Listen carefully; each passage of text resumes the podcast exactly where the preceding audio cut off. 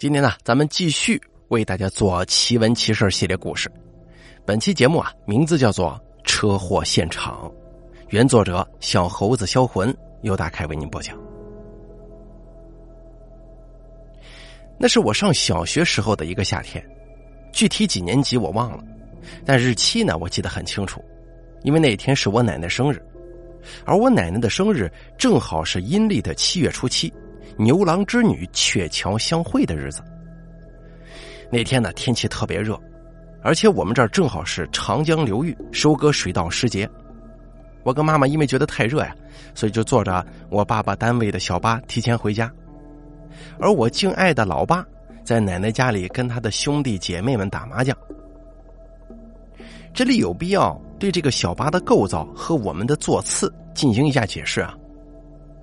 这个小巴标准载人是十四个，实际载了约六个人。司机是我爸爸的好朋友。我坐在副驾驶座位，我妈妈坐在驾驶员后面那个双人座位上。这个位置呀是一个比较危险的位置，因为前面没有靠背和拉手，比较悬空，也比较危险。所以现在这个位置一般都有安全带，但是那个时候啊什么都没有。再然后呢，后头坐了几个顺路搭的爸妈的熟人。那天呢，由于天气格外的热，我把窗子开开，使劲吹风。我妈反复提醒我要把扶手拉好、拽紧，所以我就紧紧的把扶手拉住了。这也是后来我为什么没受伤的原因。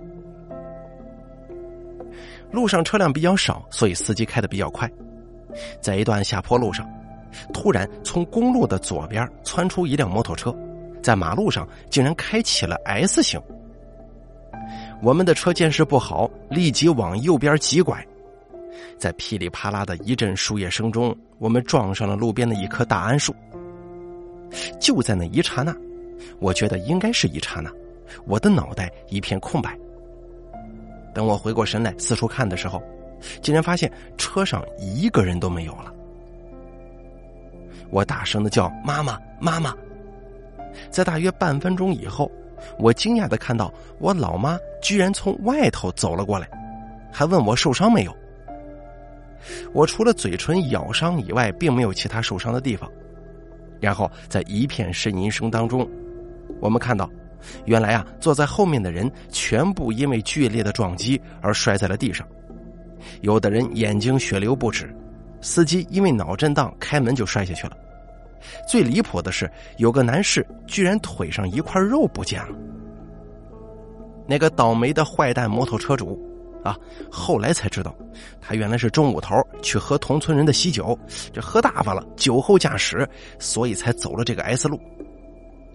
这个摩托车主呢，也没有落好，撞断的桉树掉下来，把他的脖子打骨折了，还有两个人端着走。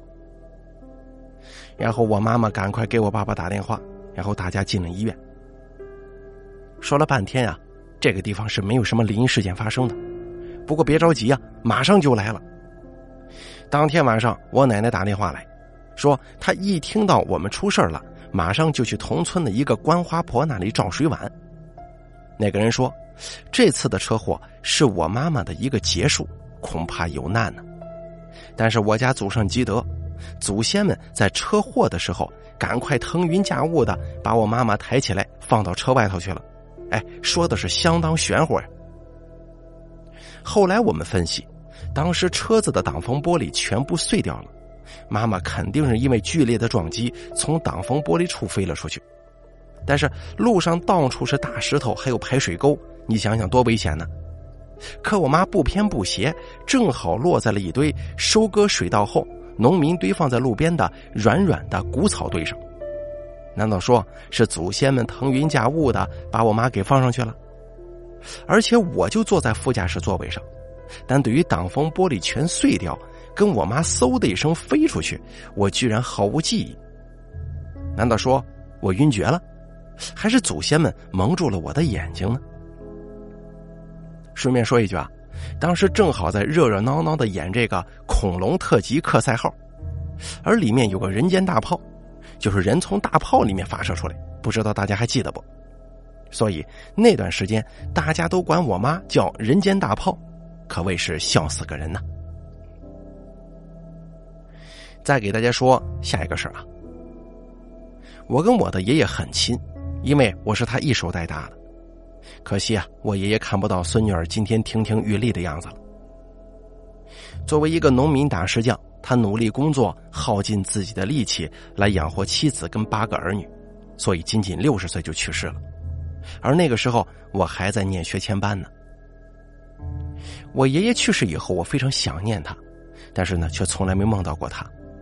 后来，终于有一次，我梦到了我的爷爷，他蓬头垢面的，头上还长着杂草，指甲也非常的长，看起来脏兮兮的。他跟我说：“快去叫你爸爸跟你叔叔来给我剪指甲。”醒来以后，我就跟爸爸说了这个事儿。后来我们回到奶奶家，一看爷爷的墓，简直是杂草丛生啊，都看不清这个坟头原来的样子了。所以他们赶快把草拔了，又拿石头重新垒了一遍，恢复了坟墓原本的面目。不过呢，这次是我唯一一回梦到我爷爷，我还是很想他的。再给大家讲下一个事儿吧，这个呢是我的好朋友小明明的亲身经历。他从发生这件事情第二天早上开始，滔滔不绝的向每一个他认识的人讲述，直到口水用干。我数次对他这种行为表示鄙视和无聊，不过说实话，这个经历还真是挺吓人的。换成我，恐怕要讲到喉咙用爆为止啊。话说，可爱的小明明是个做设计的小瘦子，皮肤特别白，每次游泳的时候，我们都会被这白皮瘦男给吓到。他呢，跟父母同住，养了一只见丑人就会狂吠的贪吃狗，喜欢熬夜做设计。某天晚上，他又熬夜在书房，一直到凌晨四点钟。大家都知道啊，凌晨四点是大地万物阳气最弱的时候，而科学家研究也证明，人在这个时候新陈代谢较慢，身体处于一种抵抗力低下的状态，所以绝大多数夜晚病死的人，死亡时间都在四点钟左右。这个实在是非常非常不妙啊。由于他父母跟那只贪吃的狗都已经呼呼大睡，所以贴心的小明明把手机调到了震动。在将近四点钟的时候，小明明熬夜已经很久了，开始有点犯困了。而就在这个时候，他忽然听到一阵急促的滴滴声，就像是座机按了重播键一样的声音，但他听得很恍惚，也没特别注意。而这个时候，他的手机却又忽然震动起来了。他心想啊，这三更半夜的，哪个神经病打电话呀？可是当他拿起手机一看，立马全身颤抖，从脚凉到头顶了。因为这个电话号码还真不是别人的，是他家的座机。他马上颤抖的手挂掉电话，然后转过身去看客厅的座机。整个客厅漆黑一片，没有任何动静，只听到座机里一个甜美的女声说。你好，您拨打的电话正在通话中。随即没有了任何响声。正在小明明有点迷惑和害怕的时候，又一阵急促的座机重播声响了过来。随即，书桌上的手机屏幕再次闪亮，并且不停的颤抖。他恐惧的看了一眼，果不其然，来电还是家中的座机电话。他顿时冷汗狂冒啊！百米冲刺的跑进客厅，把免提键按掉，而手机上显示的就变成了未接电话。小明明马上把客厅的灯打开，然后把睡觉的狗一脚踢醒，大声喊：“快起来！”结果那懒狗眯缝着眼睛，一脸疑惑的盯着他：“靠你个死狗，吃饭了，吃饭了！”贪吃狗听到吃，立马精神百倍，纵身从狗窝跳出来了。小明明说：“遇到这种恶作剧的小鬼，一定不要怕。”所以马上就指着空中破口大骂，还问候了人家的爹妈和祖宗。这个时候，他父母也醒过来了，出来看怎么回事。结果一家人围坐在一起讨论了半天，他妈硬说是电话机坏掉了，只有他老爸拍拍他的肩膀说：“儿子，以后最好不要再熬夜了，熬夜可千万不能超过三点钟的。”所以说，听故事的朋友们记住了吗？最好不要熬夜，尤其是独自熬夜。因为总有一些喜欢恶作剧的小鬼们，就像我们对他们好奇一样，对我们也好奇呀。咱们接着给大家讲下一个故事。我们单位坐落在一个风景如画的地方，门前一个大水池，池边柳树成荫，水中锦鲤无数。但是，就是这个美丽的水池跟这栋楼，却隐藏着一个秘密。我们的办公楼是一栋看似三楼，实际有四层的房子，因为地底下还有一层呢。这最底下一层，因为已经嵌入地下，并且临近水池，所以格外的阴冷潮湿，墙壁也经常发霉。据说八十年代曾经分给单位的职工居住，随后不知因为什么原因，竟然所有人都搬空了。再后来呢，又改成驾驶员休息室、职工更衣室，而现在成了食堂。加盖了玻璃顶之后，就豁然明亮了。我第一次去那一层的时候。那里还是驾驶员休息室，我去找一个驾驶员叔叔。可一下楼我就觉得怎么这么凉快呀？心想这还真是个避暑胜地。但是周围的光线相当暗，似乎还有滴水的声音，带着些许的回音。我忽然觉得心中毛毛的，然后我准备去敲休息室的门，却立刻被那门上一排排的大红色符咒给吓住了。我赶紧敲门。却半天没人，我喊了几声“王叔叔，王叔叔”，结果毫无回音。然后我就有点汗毛倒立的感觉，三步并作一步，赶快上了楼。结果过了大约有半个小时，我却忽然看到王叔叔从楼下走了上来，脸色颇为不自然。我赶紧凑上去说：“王叔叔，你在楼下呀？我刚才去敲门，你没听到吗？我还以为没人呢。”王叔叔吞吞吐吐的说：“哎呀，刚才我又被压着了。”在我的再三追问之下，王叔叔说出了那个隐藏的秘密。原来啊，这栋办公楼的位置以前是一个更大的水池，跟现在的前面那个水池是连成一片的。几十年前，这里还是一个很大的脏水池，有一个玩耍的小孩跌进池里淹死了。但人们直到几天以后，尸体浮出了水面才发现的。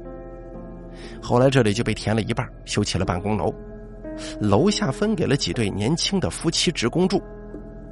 据那几对夫妻说，他们晚上睡觉经常能够听到小孩哭泣的声音，嘤嘤的，断断续续的，然后他们就睡迷糊了，感觉天旋地转，起不了床，就算是好不容易醒过来，也感觉精神头特别差。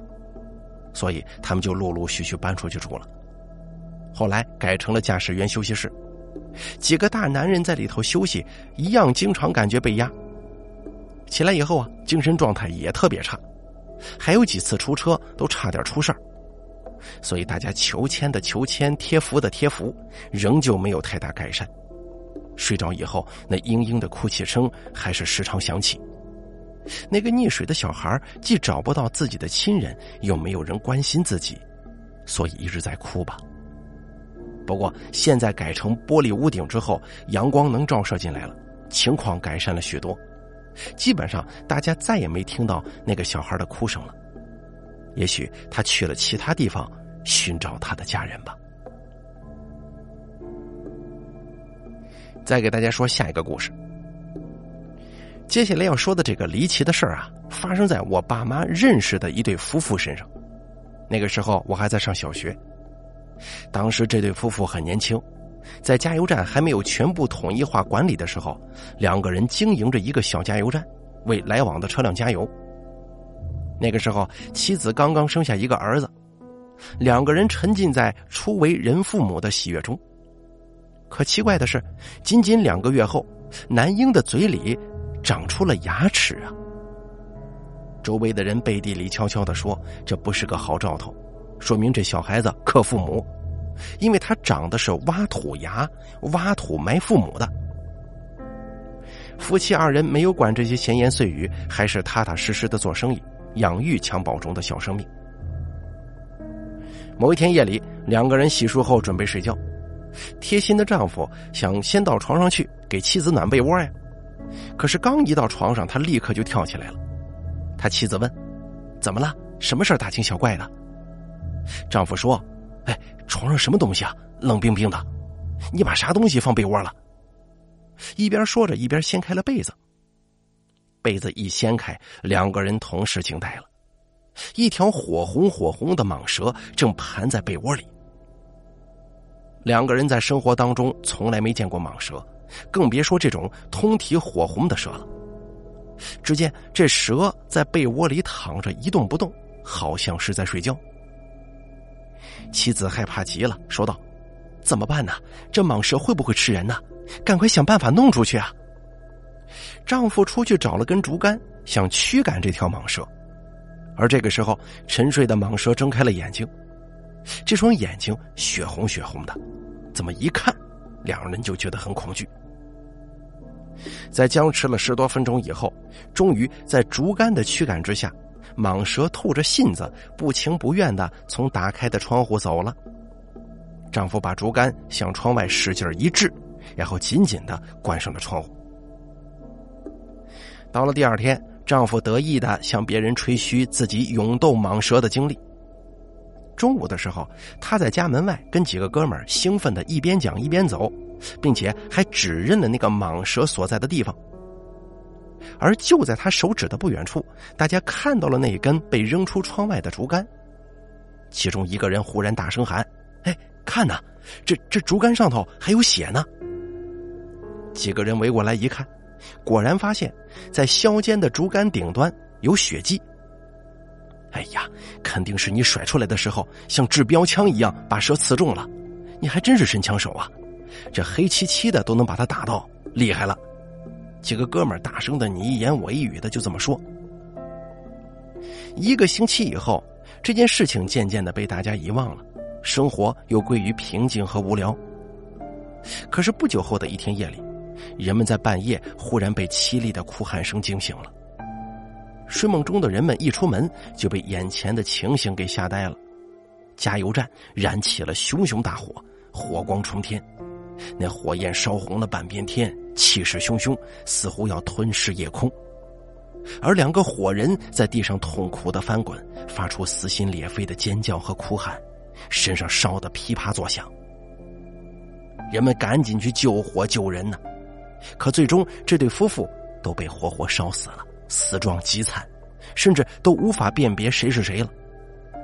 而加油站除了一间小屋以外，被烧的只剩下灰烬。而在那间小屋里，婴儿床上的小婴儿正毫发无损的大声哭泣呢。后来人们都说，那条蛇说不定就是赤练蛇，但是赤练蛇只是有红色的斑纹，而且体型也不太大。人们又说那是火蛇，误伤了它的后果就是烈火焚身。反正不管怎么样，请大家一定要善待动物。因为有很多动物都是有灵性的，但却不一定像人一样有道德和大度的胸怀。我们仅仅有时候是因为喜欢、害怕或者厌恶而伤害了他们，从而受到他们的报复。而这些动物们的报复可大可小，更多时候都是很可怕的。好了，咱们接着再给大家说下一个故事。话说古时候有个风水先生。走远路去赶亲戚，当时正值夏日暴热的天气呀，他走的是汗流浃背、口干舌燥。结果他看到前面有个大宅子，青砖绿瓦，就想上前去讨碗水喝。他在门口等了半晌，一个年轻人才端出一碗水来。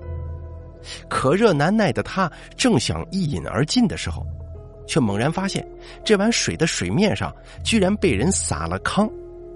这糠呢，这么飘散着，整碗水的水面上飘着薄薄一层。无奈之下，他渴坏了，只得吹开那层糠，喝一小口，喝一次吹一次。他内心真的是毫不气愤呐，心想：这家人可真小气，连讨碗水都这么不利索，还给我撒把糠呢。这个时候，旁边的年轻人跟他攀谈起来了，得知他是一位风水先生，就说。我家奶奶刚好过世，准备埋葬，恳请先生给看一块风水宝地吧。而这风水先生突生邪念，心想：你给我水里撒糠，我就报复你一回。于是他欣然答应了，然后指了一块绝地。这种风水的地，只要坟墓入葬，不出三五年，必定后人死光，家族败落。后来过了些年，这位风水先生内心还是隐隐不安呢。趁着又一次去亲戚家的机会，他寻思去看看这个给自己水里撒糠的人家现在是什么光景。当他走到以前那青砖绿瓦的宅子前的时候，却惊讶的发现，这宅子几乎扩大了一倍，雕花的画廊，周围植物茂盛，好生气派呀。正当他诧异的时候，屋子里出来一位锦衣华服的年轻人，一把抓住了他，说道：“哎呀，你可是当年给我奶奶选风水宝地的那位先生啊！现在我的两位哥哥已经在朝中当官了，我也刚刚考上举人。我娘亲让我寻你多年，今天咱们真是有缘得见呢！快进屋，我们一家人都得感谢你呢。”这风水先生好生疑惑呀，难道说我当年看风水出错了吗？怎么会跟我预料的完全是两个结果呢？于是呢，他要求这个年轻人跟他再去看看当年他给指的那块墓地。当他走到那个地方之后，他才发现，原本是一块绝地的地方，因为一次山洪爆发，硬是冲出了一条壕沟。日积月累，清泉涌动，一块死绝后人的地，硬生生的变成了一块真正的龙脉风水宝地。他心中不由好生感叹和万般疑惑，于是呢，就回到这家人的大宅子里了。一进大门，他就看到几个工人抬着一个大锅，里边有很多的粥，还有些许馒头等等食物往外走，就问：“这是干什么呀？”这个年轻人说：“这几年呢，庄稼收成不好，街上难民多，我母亲就叫我们煮粥备粮，到街口上去施舍给穷苦人家。”如此已经好几年了，我母亲常年吃斋念佛，是个善心人。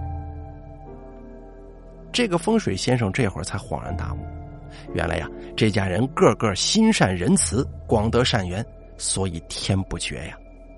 相比自己当年恶毒的报复之心，简直是天壤之别。羞得面红耳赤的他，当即跪下，说出了自己当年的行为，向这家人谢罪。这个先生跪下说出当日是为了这家人给自己的水中撒糠而报复他们的时候，这个年轻人说：“先生啊，你有所不知，我娘说你当时走的心急火燎，天气如此炎热，倘若你将一碗凉水一口气吞下的话，极有可能会因为突然骤冷而引起毒热攻心，怕是要出意外的。”所以我母亲才吩咐我撒了一些糠在水面上，让你小口小口的喝，既能解渴又不伤身。这风水先生听了之后更是羞愧难当了。至此以后，这家人得到这个先生的全力帮助，更是富甲一方，却一直是广为行善，得到了大家的称赞。通过这个故事呢，也不说什么大道理了，有一些细小之处。那就是所谓的行善，其实挺简单啊。寺庙一位老师兄跟我说：“不要以为行大善才是善。明星企业家有钱，他们可以建学校，收养救助很多的失学儿童，做社会公益活动。但是作为我们来说，其实哪怕你走在路上捡起了一块香蕉皮，避免了别人跌倒，也是一样大功德。百善孝为先，孝敬父母，帮家里人做做家事，也同样是善。”如果这个社会多一个人行善，那自然会更和谐，人的心情也会更加愉悦，那么好运也会随之到来的。好了，咱们本期奇闻奇事系列故事就说到这儿了，感谢您的收听，咱们下期节目不见不散。